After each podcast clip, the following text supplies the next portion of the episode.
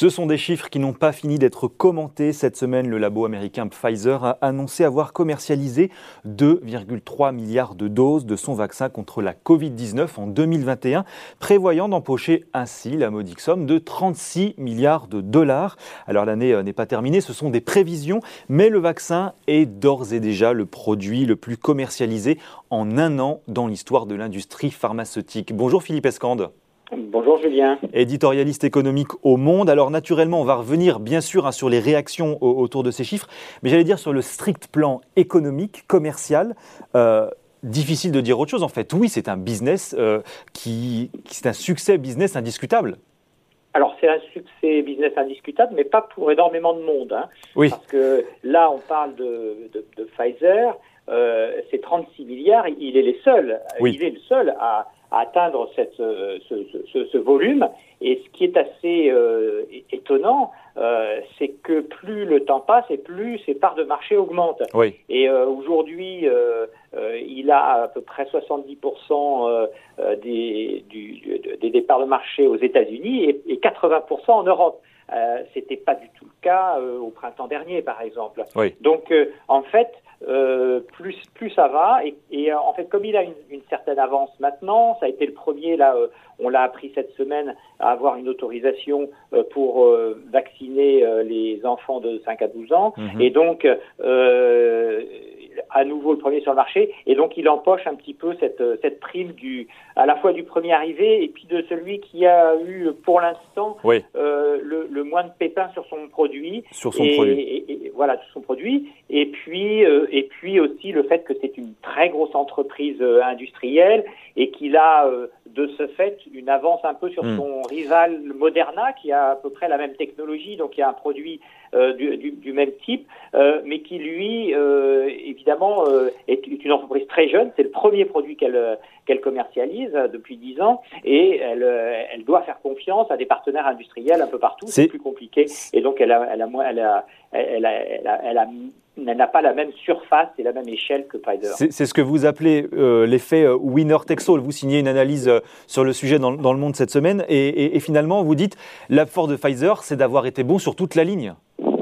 Ben, disons que euh, oui, alors après tout, tout, ça est, évidemment relatif, mais euh, c'est vrai que il y a, il, il, Pfizer, qui est un laboratoire euh, entre guillemets traditionnel, euh, a eu plutôt l'intelligence d'aller chercher euh, un, un, laboratoire de biotechnologie oui. spécialiste, qui est BioNTech en Allemagne, qui avait un produit, euh, en tout cas qui avait une très grande expertise sur ce sujet-là, et qui a pu développer un produit en un temps record, ce que Pfizer n'aurait probablement pas fait dans ses propres laboratoires. Donc ça, c'est c'est la première chose. Il a, il a, il a choisi cette, ce, ce, ce, partenaire et euh, BioNTech de même a choisi de s'associer avec euh, un très gros laboratoire pharmaceutique parce qu'il savait qu'il n'aurait pas les reins assez solides pour faire euh, les, toutes les campagnes de tests, d'essais et puis ensuite la, la production euh, industrielle. Et puis après, effectivement, il y a euh, toute la mise en place euh, de d'abord des, essais pour obtenir les agréments puis ensuite euh, qui coûte très très cher. Et puis ensuite, évidemment, la production industrielle, la logistique.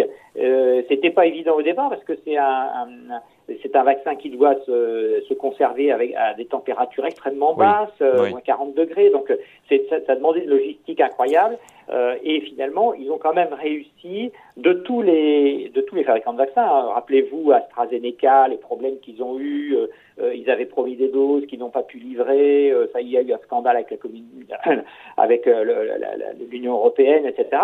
il, y a, il y a moins eu ce genre de choses avec Pfizer et du coup, ces parts de marché ont augmenté de façon considérable. Alors, ce que l'on apprend, Philippe, en vous lisant, c'est que euh, finalement, ce succès-là redore un petit peu le blason du produit vaccin, si, si je puis dire, euh, qui est une gamme que les labos euh, pharmaceutiques avaient un peu eu tendance à abandonner ces dernières années. Pour quelle raison?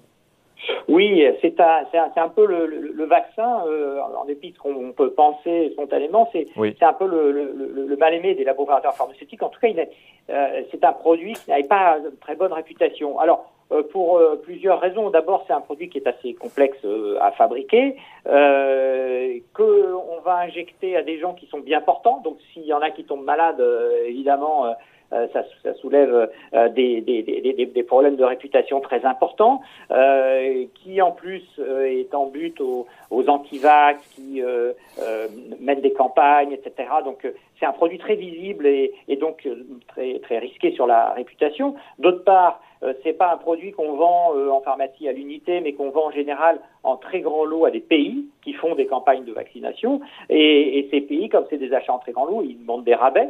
Euh, et, donc la, marge qu'on peut faire sur ce médicament est un peu plus réduite. Et puis la, la dernière chose, c'est que en général, et souvent, c'est un produit one shot, comme on dit, c'est-à-dire qu'on fait une injection ou deux, et puis après, c'est fini, et la personne qui a été vaccinée, elle reviendra dans 10 ans. Mais là, en l'occurrence, la Covid va demander des injections régulières, voire annuelles, en fait. C'est ça qui est intéressant pour Pfizer, notamment.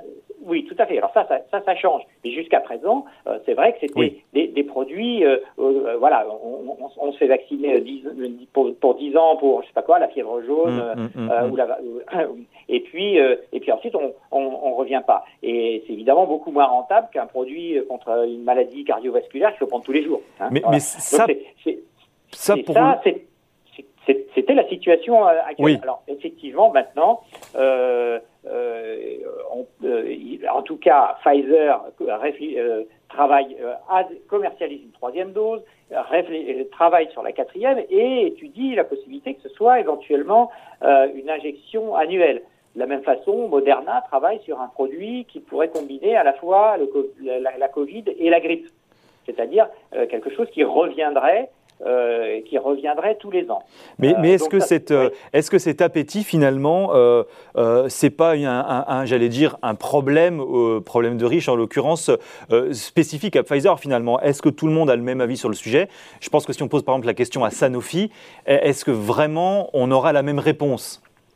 Ah ben, le, cas de Sanofi est particulier parce que c'était un des rares labos qui était resté fort sur les vaccins. C'était même un, moment, l'un des premiers mondiaux. euh, sur les vaccins. Et qui a eu beaucoup de euh, difficultés avec la vaccination Covid. Et voilà. Et alors lui, la, difficulté qu'il a eue, c'est que euh, il est allé chercher un partenaire euh, très tard. Mm. Euh, il n'a pas développé en son sein les nouveaux, la nouvelle technologie des, des, vaccins à ARN messager. Il a, il a fait confiance à sa, à, sa propre expertise et en plus, il a fait des erreurs dans les procédures de, de, de, mise au point mm. et, de, et de test. Et du coup, ça, ça, lui a fait prendre quasiment un an de retard. Donc, il a été exclu de ce, exclu de ce marché alors que c'était un, un, des rares spécialistes. Mais même lui, euh, euh, quand, euh, ne, ne, faisait pas des vaccins sa priorité. Sa priorité maintenant, comme la plupart des laboratoires, c'est mm. la lutte contre le cancer.